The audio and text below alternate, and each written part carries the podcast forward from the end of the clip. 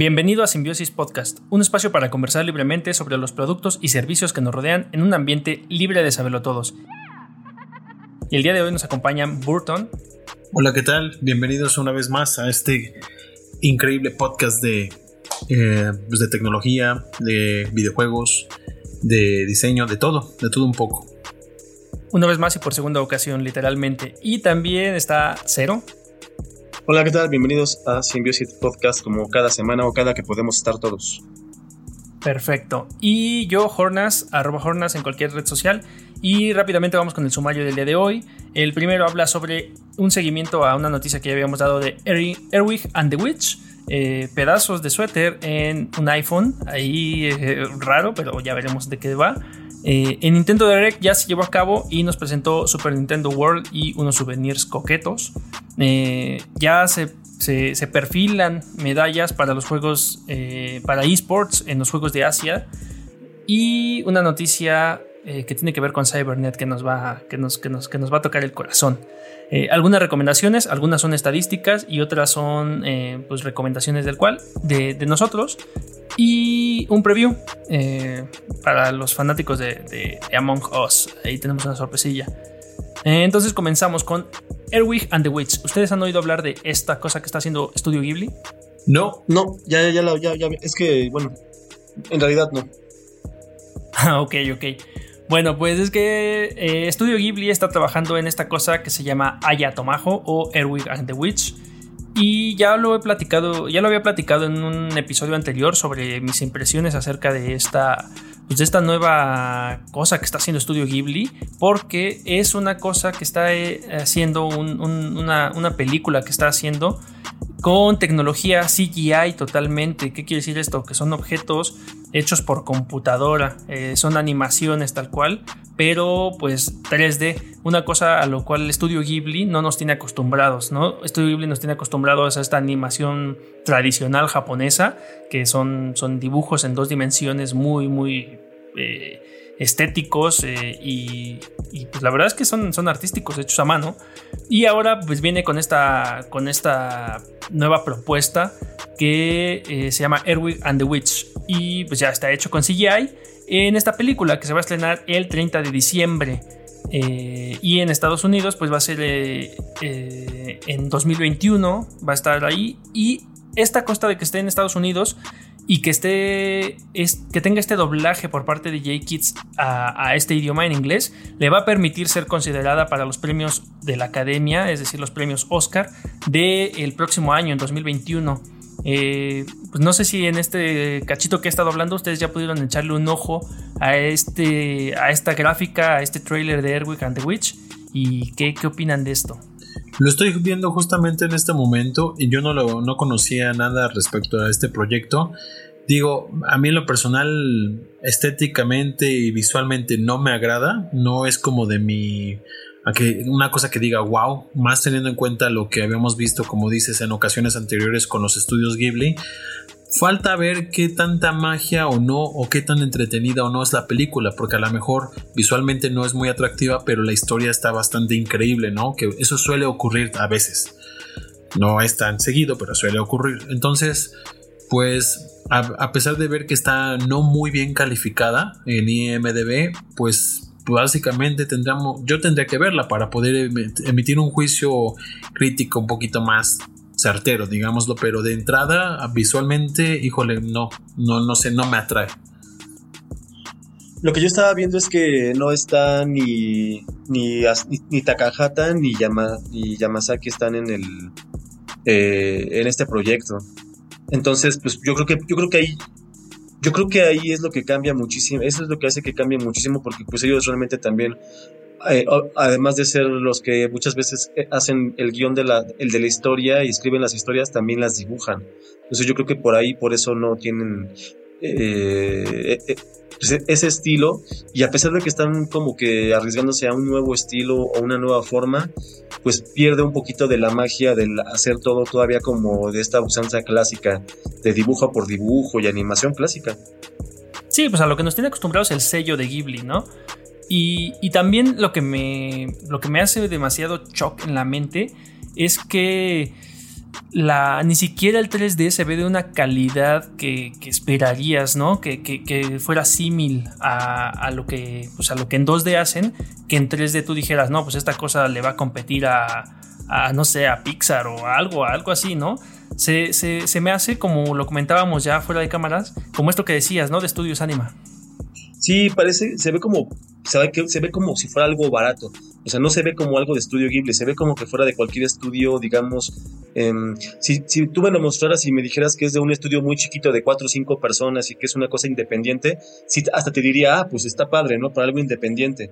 Pero diciendo que tiene el, que supuestamente tiene el sello de estudio Ghibli, es por lo que yo digo que no se ve, se ve barato, pues. más allá de lo barato, ¿no? Porque pues eso más bien yo creo que es una cuestión económica, no se ve la magia que siempre imprime Estudios Ghibli. Entonces, eh, creo que es más una cuestión artística en lugar de económica. Es una visión diferente, pero creo que no está pues llevada a cabo, como dices, con el sello que estábamos acostumbrados. Pues habrá que verla. Hay que verla, igual la historia realmente es buena y, solo pues, la estética visual por el nombre que viene ya, pues porque viene ahí el, el sello de Estudio Ghibli, pues estamos este pues un poco reacios, ¿no? A este, a este fuerte cambio, porque es todo un cambio drástico y tampoco es una animación que dijeras, ah, está, es, no sé, está muy, muy cañón, ¿no? Es, el nuevo Spider-Verse o es, es este, algo de DreamWorks o de Pixar. También la pregunta es, ¿hay forma, digo, llegará aquí de alguna manera, bueno, lo distribuirán aquí de alguna manera oficial o de plano habrá que usar el Netflix verde para, para verlo porque eh, se me hace difícil. Sí, no, aquí en México no lo sé bien todavía, la verdad. O sea, esto apenas se va a estrenar en, Japón y en Estados Unidos, pues eh, todavía tampoco dan la fecha exacta, pero va a ser iniciando 2021. Entonces, pues esperemos que si no nos llega directo de Japón, pues nos va a llegar, nos llegue por parte de Estados Unidos o algo diferente, ¿no? Pero bueno, vamos a buscar un medio alterno seguramente. Otra cosa de que, comentábamos es lo raro que van a estar estos Oscars porque pues quién sabe quiénes vayan a qué películas tanto en animación como en pues normales qué películas vayan a participar después de que pues no ha habido casi estrenos este año. Pues dentro de lo raro ya está Estudio Ghibli con esta nueva propuesta disruptiva. Sí, y más allá de eso, eh, pues recordemos que, digo, no es, no es, una noticia tan de nosotros, pero eh, nada más para tomar en cuenta que pues la película de, por ejemplo, la película de, de, ay, de Wonder Woman 80 y algo, eh, solamente estuvo en cartelera dos días por culpa del COVID. Entonces también está muy raro todo ese show. Sí, va, a estar, va a estar raro, pero bueno, vamos a darle seguimiento y hay que verla y, pues, Hay que verla para creerla. Verla para creerla. Eh, ya, esto es de Studio Ghibli en los premios Oscar tentativamente. Y una noticia que a mí me dejó con la boca abierta para todos los eh, fans de Apple, todo, esto, todo este fanatismo que puede haber alrededor de Steve Jobs, pues ya se va a otro nivel porque van a incrustar o están incrustando por parte de una empresa llamada Caviar que se dedica a hacer cosas muy pues, muy, muy lujosas. Es una empresa rusa. Van a sacar modelos de iPhone 12 Pro con cuadritos, pedacitos del suéter del mismísimo señor y padre Steve Jobs. ¿Cómo la ven? Se me hace una cosa de lo más enferma que he podido escuchar. Definitivamente lo es. Eh, pues bueno, hay mucha gente que es muy fan de Apple y seguramente muy fan de Steve Jobs. Y esta empresa lo que va a hacer es que va a tener estos iPhones bañados en oro, incrustados con diamantes y pues todos los fanáticos van a querer tener uno. Y cuando creías precisamente como, como lo acabo de decir que habías visto todo, estos iPhone 12 en el logo, en el centro del logotipo van a tener incrustados un cuadrito, un, pequeño fragmento del icónico suéter negro de Steve Jobs. Y pues, pareciera una broma, pero Caviar lo va a tener o lo tiene ya en su sitio web que dejamos el, link ahí en la descripción y ya creó esta colección que se llama iPhone 12 Pro Jobs 4S y están hechos de titanio y tienen precios variados dependiendo, ¿no? Eh, hay uno, el, más, el más básico, el inicial es de 6.500 dólares. Hay otro modelo blanco que está hecho con material G10, fibra de vidrio ultra resistente, que va a costar 7.000 dólares. Y ya por si tienes ahí, quieres despilfarrar aún más, va a estar el modelo dorado que cuesta 9 mil dólares, porque luego va a estar hecho con oro de 14 quilates. Eh, de cada modelo solo va a haber 10 unidades, entonces pues corre, corre por la tuya, ¿no? Gasta, gasta, gasta tu dinero por, por este artículo de colección. Qué bueno que, pones el link porque mucha gente va a comprarlo, yo creo. No, no puede comprarlo mucha gente, solo hay 10 unidades. Solo hay 10 ah. unidades, eso es lo que lo hace tan exclusivo. Demonios. No, creo que digo, a mí se me hace una cosa de pues, completamente, pues sí, bizarra, porque como lo platicábamos, ¿no? ¿Qué, te hace pensar que sí es realmente un fragmento? O sea, ¿qué lo certifica? ¿Qué lo avala? ¿Tiene un pedazo de ADN de Steve Jobs? O sea, me es muy difícil creer. Y de hecho estuve buscando información en la web, en la deep web, y no encuentro nada realmente que diga que hay realmente una colaboración de Apple con, con Royal, con Caviar Royal. Eh, me suena muy extraño todo este tema, pero no sé, digo, creo que es un, es un objeto bastante ostentoso, es para coleccionistas, es para un futuro, digamos, no creo que se devalúe en lo más mínimo, teniendo en cuenta que si tiene lo que tiene, pues evidentemente nunca se va a devaluar, al contrario, se va a apreciar. Y pues yo creo que va a estar considerado hasta cierto punto como una obra de arte del mundo tecnológico porque pues dice lo que tiene y pues porque tiene oro y tiene todo ese tipo de cosas Em, digamos, innecesarias para un teléfono que, más allá de todo, pues no es el gran teléfono, pero ya ese es otro tema de discusión. Pues es que ya, no, pues es, ya no es un artículo de uso, ¿no? Más bien ya es un, símbolo, un icono, un, artículo, pues un, objeto. Es, un objeto de colección, tal cual. Pues, compras una carcasa fuera. en lugar de un teléfono. Pues es que lo que hablábamos fuera del aire es que, pues, realmente es como muchos de los productos que se pueden ver en el programa este del precio de la historia, ¿no? Que al final te dice, no, esta guitarra la usó, esta guitarra la usó, este, pues no sé, ay, no sé, Elvis Presley, ¿no? Y realmente lo único que puedes estar seguro de que sí la usó es que haya un certificado firmado por algún experto, algún, entre comillas, experto, y ya o una fotografía. Pues, ajá, y ya, con ese y ya con ese certificado ya es como realmente vale y como realmente puede tener su valor monetario, ¿no? Más allá del valor eh, emocional. Entonces, yo me imagino que este, este producto debe de tener algún, algún certificado que avale y no creo que fuera tan fácil que hicieran un fraude de ese tamaño porque se meterían en un pedo gigantesco con Apple y no creo que Apple se dejaría tan sencillo. No, aparte, esta empresa de caviar no es el primer artículo extravagante que hace, tiene varias otras colaboraciones y pues esta es, esta es una más. Sí, está, está, y veo que también lo que les decía, que también me vi que venden los tenis, eh, que tenía Steve Jobs, solamente hay 10 pares por lo que veo y están igual en, ¿qué dice aquí? 1800 dólares. Pero, y no sé, si, no sé si de hecho sea el par o cada uno, ¿eh? No, no, veo, no, veo esa información si es el par o es uno por uno. Pues bueno, si te sobran 7 mil dólares y eres fanático de Apple, fan de Steve Jobs, mm, pues corre, corre a comprarlo ya porque seguramente se van a agotar. Ya sabes en qué gastar ya sabes en qué gastar, ¿no? Si te llegó tu aguinaldo, aquí, aquí es donde. No, gástalo en otras cosas mejor, más, ah. más productivas. No, espérate, ya vi, ya, vi lo de los, de los tenis. Hay 30 pares nada más.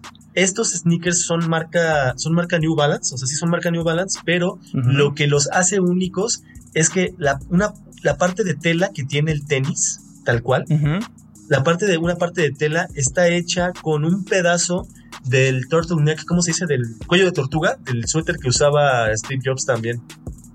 Ahí está. Del verdadero, ¿no? todo sudado ahí. Ajá, y tienen una parte eh, que dice Think Different. Pues sí, claro. Walk, walk, same, walk the same, ¿no? Ajá, y ya por eso cuestan 1830 dolaritos. Ahora, para que te, para que te gastes tu aguinaldo en eso. Muy bien, ¿eh? Sí, sí, voy a comprar unos, unos tres pares. Me duran el año. Cuando salgo a correr. Unas bonitas copias. Ah, no, ya, vamos. Si tienes dinero, cómprate este. Si eres fan de Jobs y tienes dinero y te gusta Apple, eh, aquí está. Te dejo el link en la descripción. Órale. En otras noticias, Nintendo Direct. ¿Vieron, ¿Vieron el último Nintendo Direct donde anunciaban lo de Super Nintendo World? Sí, del sueño hecho realidad de todos los de todos los jugones. Sí, la verdad es que está bueno. Eh, en el resumen, en este Super Nintendo World, eh, bueno, que se llevó a cabo en este Nintendo Direct, eh, anunciaron este parque que va a estar pues, ambientado en todo el mundo de Super Mario y que ya se va, que ya se va a abrir, ¿no? Ya, va a abrir, ya va a abrir sus puertas en, los estudios de Japón, precisamente, en Osaka. Eh, en, una noticia relacionada, eh, para todos los que queremos ir a este lugar, pero pues no, pues no, nos vemos tan emocionados por ir, lo que también anunciaron ahora fue este juguetito llamado Mario Toco Toco, que son un par de, pues, de juguetitos, básicamente, en donde eh, hay dos modelos. Uno donde va saliendo del, túnel y uno donde va arrastrando una tortuguita. Eh, estos juguetes van a ser solamente exclusivos, eh, se van a vender solamente en este parque y ya va a ser una, pues un, aliciente para que, para que ahorres aún más, ¿no? Tu vuelo, tu entrada y tus juguetes. No, pues está increíble, es el sueño de todo mundo que quisiera, ah, que quiso alguna vez pertenecer al mundo de Mario. Algo que se me, pasé, me ha pasado hace rato cuando estábamos platicando fuera del aire. No sé si ustedes alguna vez vieron un programa que pasaban en Televisa que era como de un mundo de que, o sea, como que participabas en el mundo de Mario. Ah, caray, ¿no? Era, era un programa de concursos que pasaba en, en Televisa hecho con, Graciela, con Graciela Mauri. Les voy a pasar después el link porque era un programa de concursos en el que simulaban cosas de Nintendo. Era algo muy, muy, muy raro y muy visionario, de hecho, y lo pasaban en Televisa, aun cuando TV Azteca tenía como el contacto directo con Nintendo por el programa este de Club Nintendo. Dejen, busco el link y se los pongo también. Ok, pues bueno, esto va a estar abierto eh, o se planea, ¿no? Se estima que, que, que, abra ya el 4 de febrero del 2021 como una nueva área del Universal Studio en, Japón, que está ahí en Osaka. Entonces va a haber ahí, pues, mm, varios juegos. Eh, tienen su tienda, tienen ahí un restaurantito. Y en esta tienda que tiene un nombre muy curioso que se llama One Up Factory, que es como la fábrica de una vida, van a venderte estos, estos dos juguetitos el, el Toco Mario Dokkan, que es un Mario como de Mario 64 saliendo de un tubito. Y el Toco Mario Koura, que es un Mario Bros. que va a arrastrar ahí una. Bueno, tiene una banderita en la mano y arrastra una conchita y camina. Entonces está, está bueno. La verdad es que ya tienes que ahorrar dinero para comprar todo esto.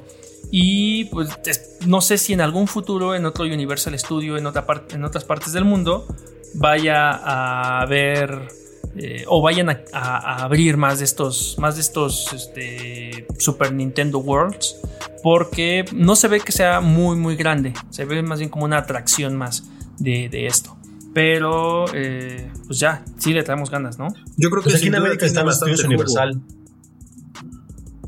¿Qué pasó? Aquí en América están los estudios Universal, entonces podría haber, si Nintendo tiene como esta colaboración con estudios Universal, pues podría haber alguna versión en América, en Estados Unidos, de este Nintendo, de Super Nintendo World. Sí, pues ahí en el... Ah, ¿qué pasó?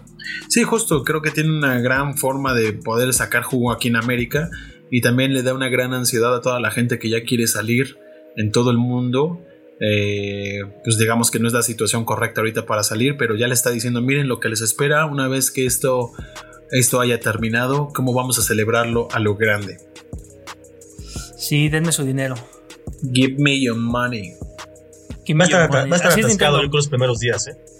No, va a estar atascado los primeros años. Eh, pues así es Nintendo, te va a vender estos más juguetes. Nintendo lo que hace es venderte juguetes y pues nosotros lo que hacemos es comprarlos. Buena forma no hay más que hacer. Sí. Y pues ya, hay que ahorrar, hay que ahorrar y, nos lanzamos. Un, otro, otro evento más, aparte de este estudio que veíamos del de, edificio Atari, el Hotel Atari. Ah, exacto. Ya, otro, otro lugar gamer turístico. Hay que hacer una, una guía, una, una, como, ¿cómo se puede decir? Un tour. Un tour futurística, un futuro futurística.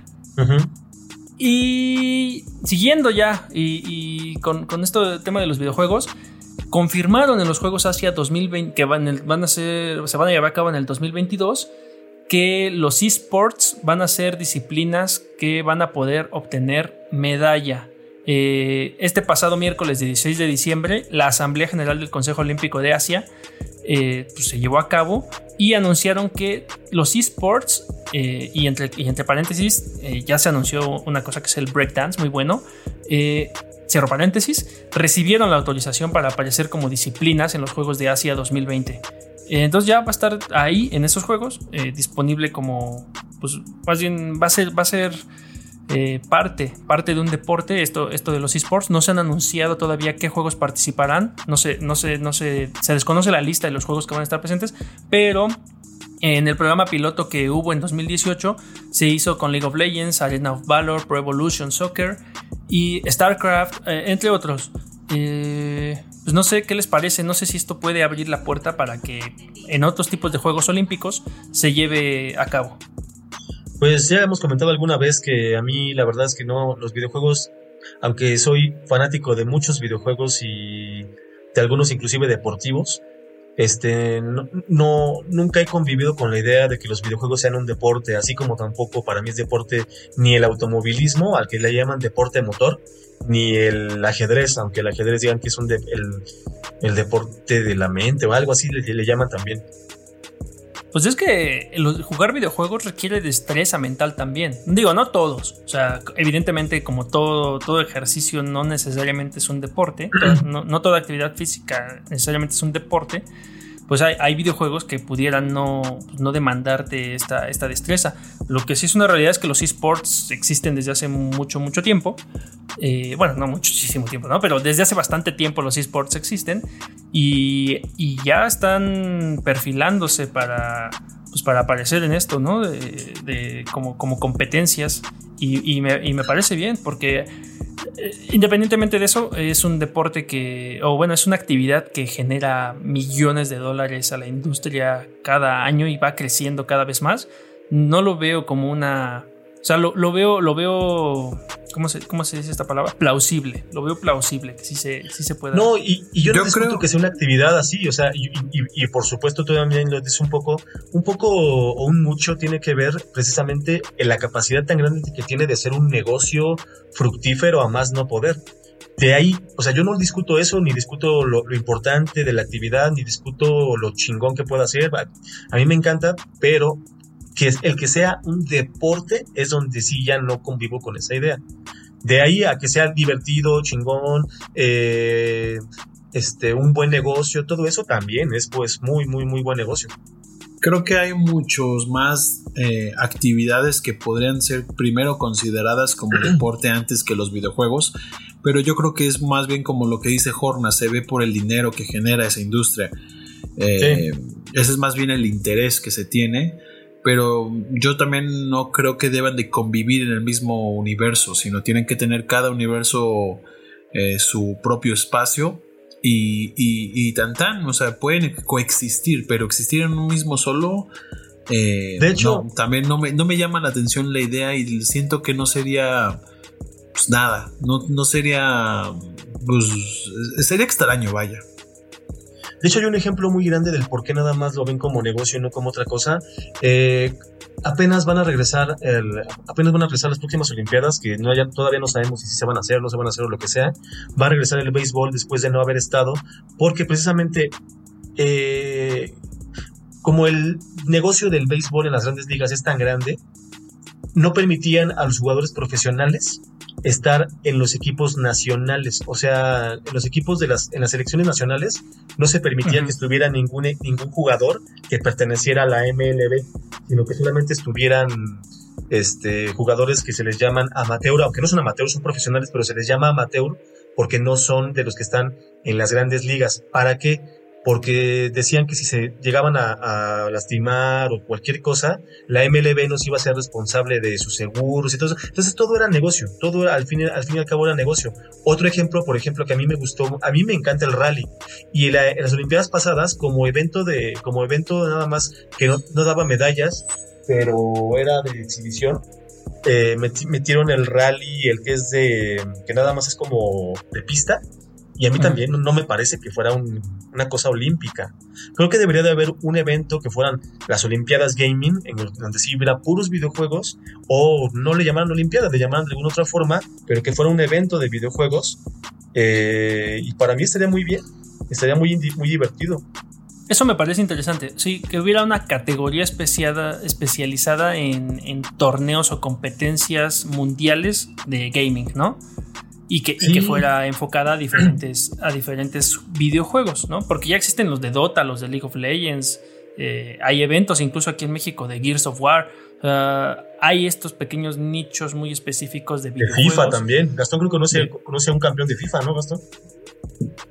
Sí, justamente, y, pero es eso, es, es hace poco vi una, un torneo de esports, justamente de fútbol, y te das cuenta de lo de cuánto ha crecido. Entonces, por eso creo que sí, más bien se están enfocando a la parte del negocio.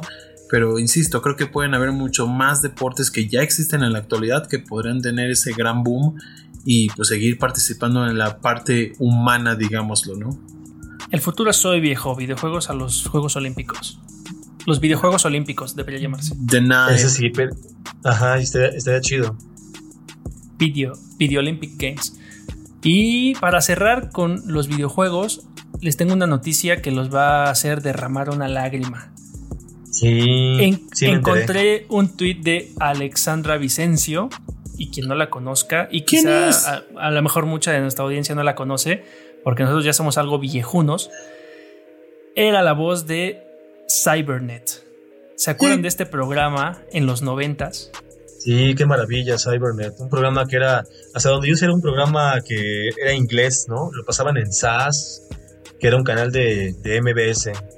Ah, precisamente. Pues esta Alexandra Vicencio acaba de eh, tuitear eh, haciendo hashtag Cybernet, hashtag eh, con ella misma, Alejandra Vicencio, y SAS eh, pues un cortito de Cybernet. En ese cortito se alcanza a ver todavía como muy, muy retro, como si todavía lo estuviéramos viendo en una pantalla CRT.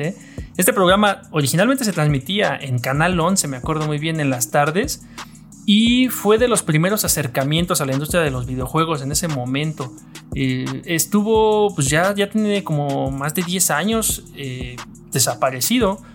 Y con esto Alejandra nos da una pues un indicio, una pista de que ya, ya se viene algo de, Cybernet y también con este hashtag de SAS parece que va a regresar nuevamente. La verdad es que está, está muy bueno. Yo lo veía seguido, era de mis programas favoritos porque te daba noticias sobre eh, reseñas, sobre los previos de juegos que venían, independientemente si eran para una consola, para otra, para computadora. Te daban el juego de la semana y eh, hubo como tres generaciones de consolas ahí por lo menos. Hay que ver cómo se va a adaptar seguramente en un medio digital ahora para estas generaciones, ¿no? PlayStation 5 principalmente, Xbox Series X y S y Nintendo Switch. Sí, estoy, estoy viendo la información que duró más de 15 años este programa y de hecho creo que van a tener que ser muy hábiles en el sentido de que en ese entonces la verdad es que nosotros o muchos de los que veíamos ese programa, incluso yo creo que en todo el mundo, no tenía acceso a internet como ahora se tiene, entonces por eso esperabas ver a Cybernet porque Cybernet te traía juegos que jamás habías conocido, consolas que no conocías o que incluso no estaban en tu país o que era muy escasa, como yo, yo la primera vez que vi el Sega Saturn ahí decía, ¿qué es el Sega Saturn? Yo nada más conozco el PlayStation 1. Eh, eh, o sea, la información que venía era demasiado fresca, era como eh, funcionaban las revistas de videojuegos en ese entonces, que eran la única fuente de información que realmente podías confiar, ¿no? Porque tiene una fuente como periodística pero veo que... No sé, ah, por ejemplo, a mí si, si me dan cápsulas en YouTube, como lo hace actualmente los de Level Up o los de 3D Games, ¿no? Este, este, tipo de cápsulas que duran alrededor de 10 minutos, eh, pero con, con, el sello de Cybernet y con la voz de Alejandra Vicencio, yo lo veo, ¿eh? O sea, no, no, no hay más. O sea, el contenido que ya tenían era bueno y si regresan con eso en cápsulas de YouTube, yo creo que va a ser un exitazo. creo Tienen que lo un que, buen reto. O sea, lo que yo escuché, lo que yo escuché es que eh, una empresa mexicana compró la licencia del programa. O sea, porque este programa pertenecía a una empresa inglesa que no me acuerdo, no es la CB, no es la, no es la eh, la famosa, este, ¿cómo se llama? NB eh, ABC, ¿no? ¿Cómo se llama la inglesa famosa? La- No, La dice aquí que originalmente No estaba producida por Yorkshire Television y Capricorn Ajá. Programs. Exacto, sí, pero por lo que escuché es de que una empresa mexicana eh, compró los derechos de Cybernet. Entonces, realmente no es que vaya a regresar el, digamos, el original Cybernet, sino es una versión ya mexicana con la licencia. Obviamente, a lo que nosotros nos, no- nos, nos pegaba era que la voz de Alexandra Vicencio es la que narraba todo el programa. Y digo, creo que el reto, yo creo que Gastón a lo que se refiere el reto es de que cómo van a eh, a pegarle a los dos mundos, ¿no? A nosotros que lo vamos a ver con una onda de nostalgia increíble y a la gente nueva que va a buscar información por ahí, ¿qué es lo que va a hacer? ¿Qué, qué es lo que ellos van a tener que hacer para que la gente no se vaya a internet, sino le interese ver estas cápsulas? O le interese Sí, entrar a este canal. Su factor diferenciador, ¿no? Sí, sí, sí. Para mí, Sí, su- para mí sí. para mí el diferenciador es la voz de ella, que es increíble para narrar este tipo de cosas. No, completamente. La escuchas y, y te, te llega la nostalgia. Pues Va a estar vamos a ver, A qué, ver, a- a- vamos a ver qué pasa. Que sí, hay que darle, hay que darle seguimiento. Mientras tanto, en las notas, eh, un enlace directo al tweet para que se, de 10 segunditos dura esta cosa, o 20 segunditos, para que se, se emocionen tanto como nosotros. Y quienes no lo conozcan, échenle un ojillo a Cybernet. Seguramente ahí en línea van a encontrar de qué, de qué iba toda esta onda. El día que vi este tweet me aventé no sé cuántas horas, no viéndolo así como que escuchando, escuchándolo como de fondo de lo que estaba yo haciendo. Eh, busqué precisamente en YouTube videos de gente que capturó VHS o no sé qué habrá capturado en pésima calidad, pero me encantaba escuchar. No, y este, este, este iconito, ¿no? Este, este robotcito que tenía con incluso la cabeza de un monitor CRT, así Sí, sí, todavía sí. profundo de Bastante icónico. cuadradito ¿no? de PC, ¿no? Icónico, icónico. Hay que ver ahora si, lo renuevan a, a pantallas planas o le van a mantener este aspecto retro, no, no lo sé. Hab- Habrá que ver también cómo renuevan esta, esta mascotita. Sí. Pero mientras tanto, eh, emociona. Y ya, esas son las noticias de, de la, de la- de la semana de este episodio. Y nos pasamos de lleno con las recomendaciones para no tardarnos tanto. Eh, la primera recomendación es un reporte que saca Service Design México eh, acerca del estado del Service Design en México eh, en este 2020. Eh, lo, que, lo que hace este reporte es capturar la situación de la práctica del diseño de servicios para ir midiendo su crecimiento. Se, se ha llevado año, año con año y este ya es el tercer año en el que se realiza este estudio. Pues bueno, se lleva, se lleva a cabo esta, esta entrevista con, con todos los service designers que, que deciden participar en ello y pues los resultados eh, pues resultan muy interesantes. Ahora, mm, para, para no, hablar, no hablar en chino, quizá para muchos que no conozcan qué, qué es el, el Service Design, el Service Design es esta disciplina que, como lo dice, es, se dedica al diseño de servicios. ¿Y qué es esto? Eh, trata de cómo, cómo hacer tu... Lo, lo voy a, lo voy a tratar de hablar así en palabras muy, muy, muy, muy... como si se lo hablara a mi, a, a mi abuelita, a mi tía. Eh, digamos que tú vas a un servicio, no sé qué servicio les gusta a ustedes. Mm, pero servicio de qué rubro? Eh, lo que quieras. Eh, tecnológico, alimenticio, eh, no sé, restaurante, Uber. Lo, lo que tú quieras. Exacto, ok. Un Uber. Un diseñador de servicios se encarga de, de ver toda tu experiencia con Uber independientemente de tu punto de contacto que tengas con la experiencia, ¿no? Es decir, un diseñador de servicios eh, mapea tu, tu- tu viaje desde que tú vas a pedir la aplicación en tu celular, desde que te subes al coche, desde que el chofer te ofrece agua, baja las ventanillas, te bajas del coche y te lanzan una reseña, te dan puntos, o sea, todas estas pequeñas interacciones que ocurren tanto dentro de la aplicación como afuera en el mundo real, un service designer o varios eh, se encargaron antes de diseñar esa experiencia para ti. Entonces, de eso va esta disciplina de service design, Eh, de, de diseñar todas estas experiencias para ti. eh, en Starbucks, por ejemplo, ¿no? Que te formes, que el vaso, que pongan el nombre en tu vaso, que te lo den. Todo este tipo de cosas ya están pensadas por alguien para que tú tengas una experiencia muy, muy fluida y única. Ahora, esta encuesta lo que hace es recolectar de estos profesionales de, Service Design las estadísticas de esta práctica. Y la verdad es que está, está bueno. Hay, hay, algunas preguntas, ahí yo, yo conozco a algunos service designers, hay algunas preguntas que no les parecen del todo muy uh, objetivas, sobre todo en la parte de los salarios, porque pues es, es, un, es una parte muy, pues muy, muy, muy absoluta las respuestas que les dan, ¿no? Pero sirve mucho para que te des una idea muy, muy general de eh, dónde trabajan estos service designers, eh, eh, desde cuándo, qué, experiencia, desde cuándo se consideran esto, cómo se hicieron service designers, si hay más service designers hombres y mujeres y casi están a la, a la, par, de hecho hay más mujeres service designers que hombres en esta encuesta, las edades, la escolaridad, los sectores en los que están. Eh, e, etcétera. Échenle un ojo, la verdad es que es un reporte muy, muy completo acerca de, esta disciplina y pues está interesante, sobre todo para que quien, quien lo conozca, quien no lo conozca, este, pues le, echen un ojo. Y Service Design México tiene este curso de Service Design Fundamentals Online, que también pues viene, viene de, los mejores, este, de los mejores. Service Design es, es el referente para para aprender de diseño de servicios o estar eh, dentro de esta, rodeado de esta, de esta disciplina.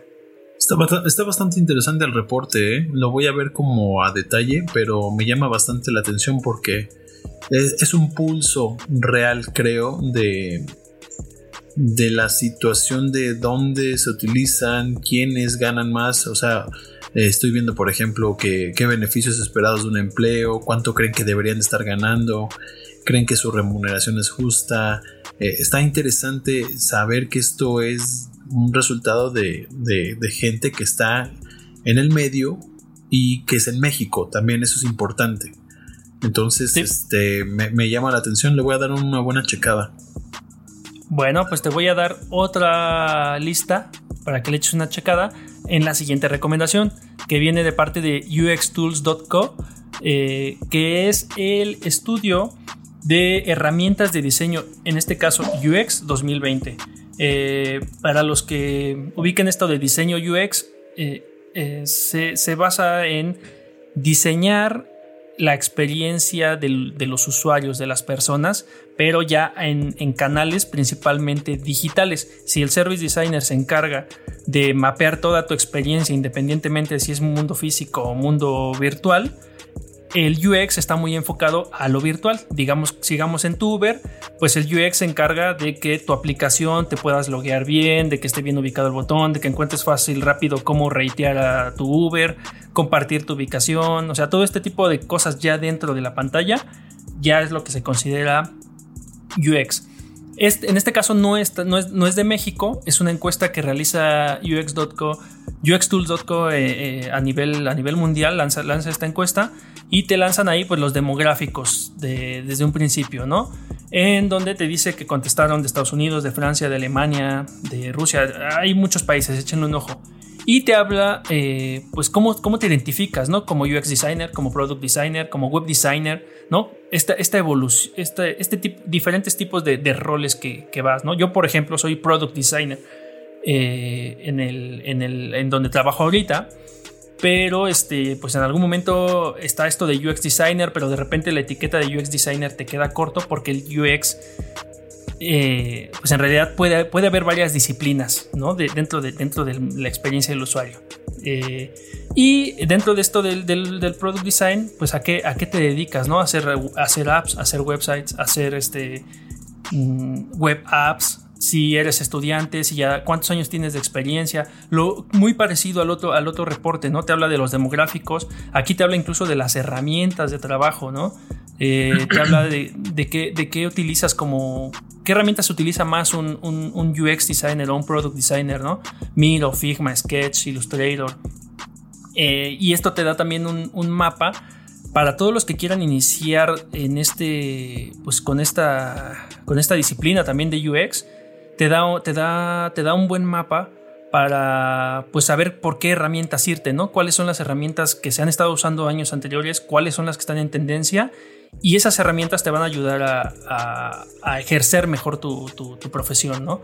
Eh, está muy completo también, está muy, muy, muy completo, tiene mucha, mucha, pues muchos datos, muchos insights que pues seguro te van a ayudar, ¿no? Por ejemplo, me gusta mucho esto de cómo ha sido el prototipado a través de los años, de 2017 a este 2020, el uso de InVision eh, ha bajado eh, considerablemente y lo que ha crecido bastante es Figma que es una herramienta que te permite diseñar, prototipar, hacer trabajo colaborativo, todo desde el mismo programa. y, está bueno, está, muy, muy bueno. La verdad es que es otra recomendación que, les puedo dar. Eh, pues porque a esto, a, esto, a esto me dedico y esto me encontré y creo que puede resultar muy útil a, muchos que, van empezando o que están en el medio y, quieren eh, pues mantenerse a la vanguardia, ¿no? ¿Qué, está, ¿Qué está pasando alrededor del mundo con estas herramientas? que pues, te facilitan o te ayudan a, llevar a cabo bien tu trabajo. Sí, de hecho te das cuenta que existen unas herramientas que yo no conocía, como bien dices, que pueden funcionar muy bien para ciertas personas que conozco que están en este medio, entonces está bastante interesante, también le voy a dar una buena lectura. Sí, pues compártanlo. Ahí les dejo en las recomendaciones van a llegar a, estos dos enlaces, tanto el estado de Service Design como, como el de UX o Product Design. Eh, y pues cualquier duda o comentario, pues nos escriben aquí y ya lo, lo, lo ahondamos, lo aterrizamos. Y esas son mis dos recomendaciones. Muy, muy de diseño, muy, muy, muy mías, pero ahora van las de ustedes. ¿Qué es esto? ¿Quién trae SideQuest?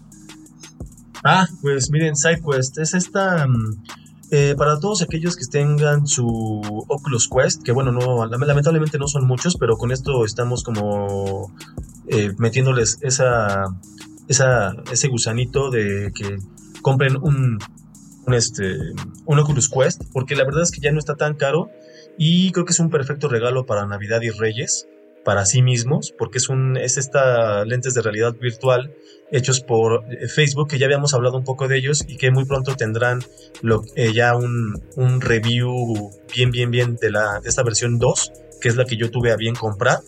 Pero eh, tiene obviamente, este, sistema tiene su propia tienda de aplicaciones, como tipo un celular, no sé, como la tienda de aplicaciones de Apple o la tienda de aplicaciones de Android, la cual es oficial y en la cual pueden descargar algunas cosas gratuitas, algunos demos y muchas cosas, la mayoría de ellas son de, compra.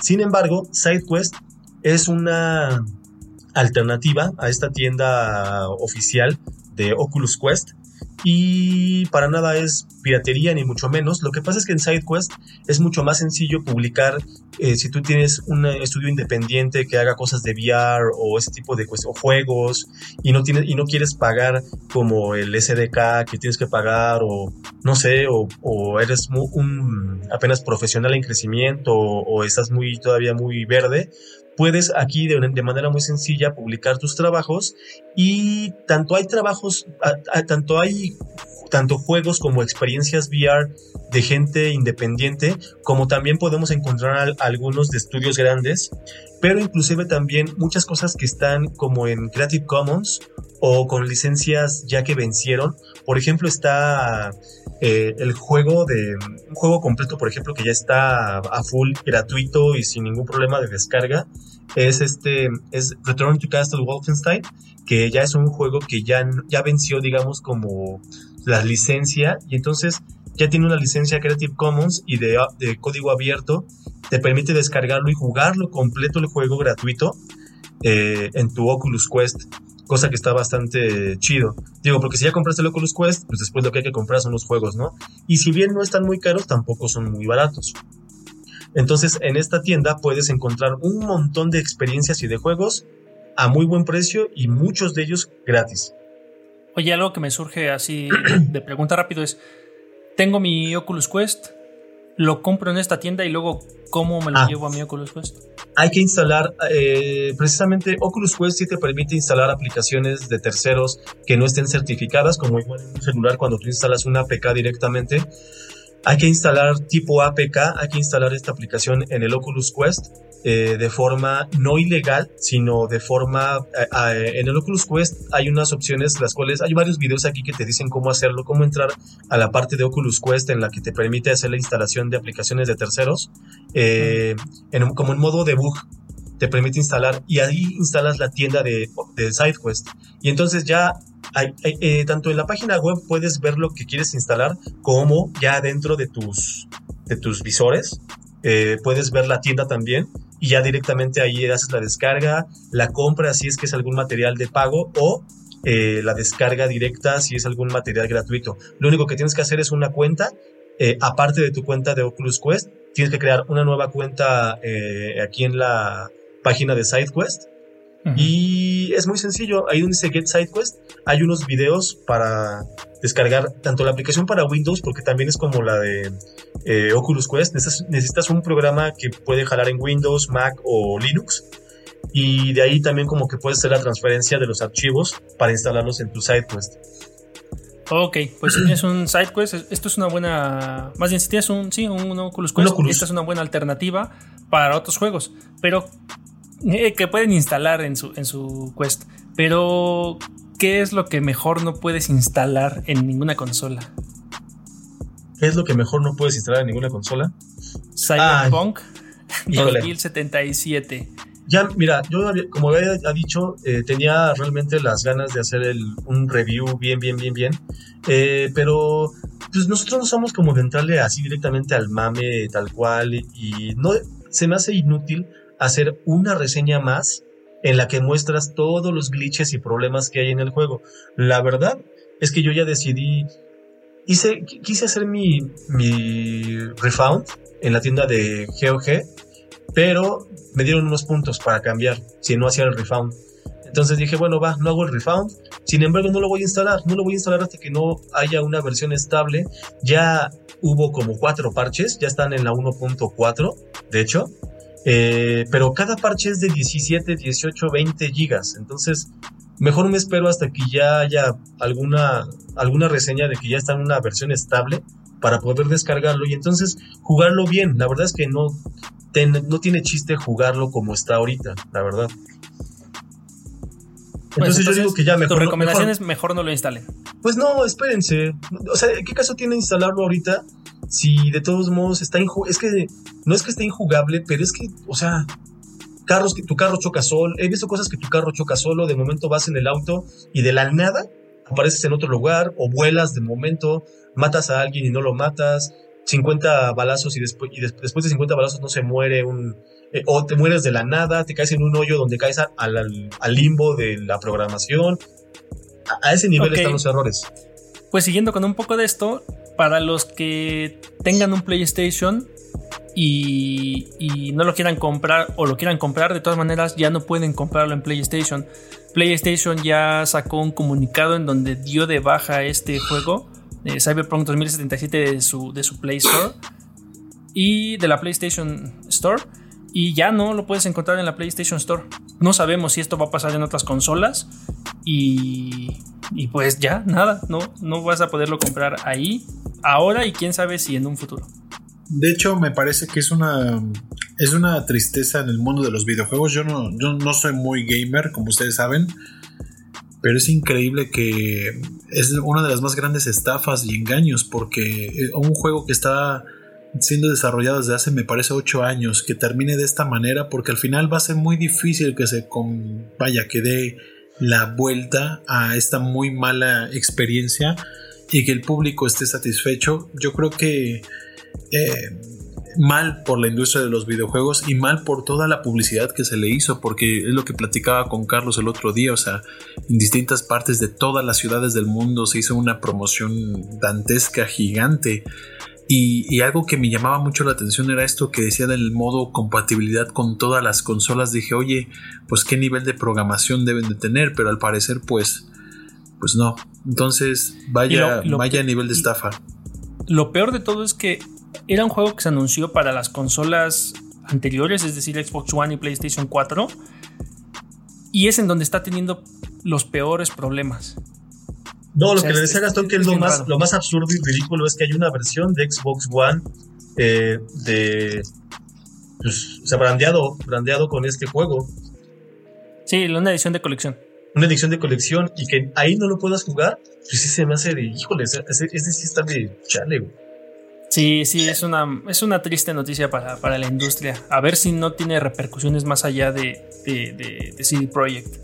Yo creo que va a tener un, va a ser un parteaguas. Yo sí creo que va a ser un parteaguas en el que ya la gente se va a poner más perra en esta cuestión que más allá de este juego, pues lo que habíamos estado no denunciando, porque no lo hemos denunciado penalmente, obviamente, pero lo que siempre hemos estado hablando desde hace bastante tiempo, que realmente lo que compras ya en un disco pues ya son las licencias del juego, porque en realidad tú compras el disco, lo metes y te dice, sí, una actualización de 60 gigas, ¿no? Pues, ¿qué, estás, estás comprando entonces? Estás comprando más que la pues, licencia. sí, sí, sí, la licencia totalmente. Y pues ya, no lo instalen mejor. Sí, espérense, espérense a que ya haya más parches. En enero, en febrero van a sacar grandes parches, están diciendo. Pues ya, sean, sean pacientes, ¿no? O sea, ya, ya no falta nada. Y por último, ya, vámonos, pero no sin antes darles esta noticia que es total un preview sobre este juego que ya mencionábamos en los Game Awards 2020. Eh, Among Us ya va a estar disponible también eh, totalmente gratis para PC, para todos los que tengan una suscripción a Xbox Game Pass. En 2021 ya va a estar eh, para también para la consola. Entonces está, está bueno, ¿eh? Ya está disponible ahorita para PC con el Game Pass y va a estar disponible en, 2021 para eh, Game Pass en consola.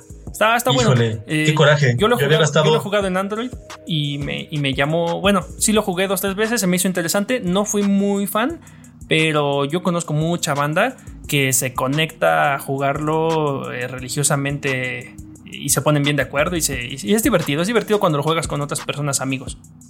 Y yo que me gasté 56 pesotes en, en Steam para comprarlo. Pero no duele, una vez que sabes.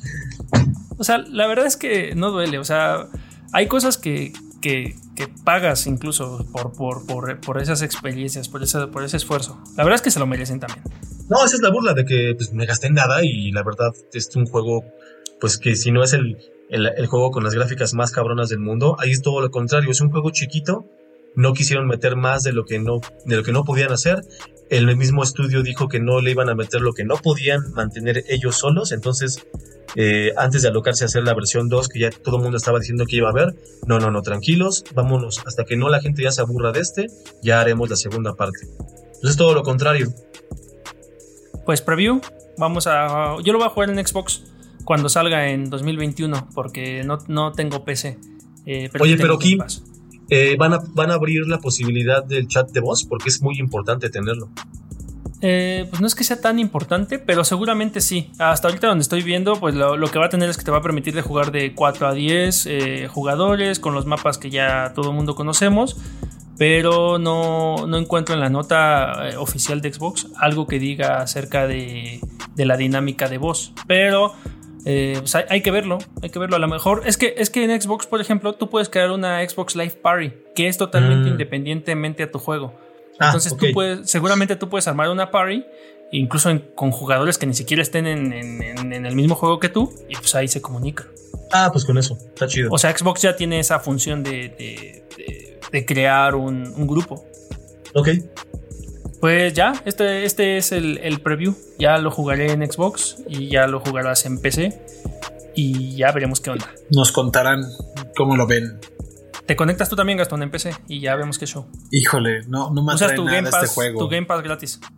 yo, yo pensaba lo mismo cuando lo jugué en Android, ¿eh? pero sí jugué varias veces y sí, sí me la pasé bien eh, un, tiempo, un ratito. Sobre todo es divertido porque jugarlo de muchas personas. O sea, jugarlo de más de 5 o más de 6 es muy divertido. Lo intentaré. Sí, sí, sí. Se pone bueno. Ahí nos ponemos de acuerdo. Sí. Vámonos. Vámonos.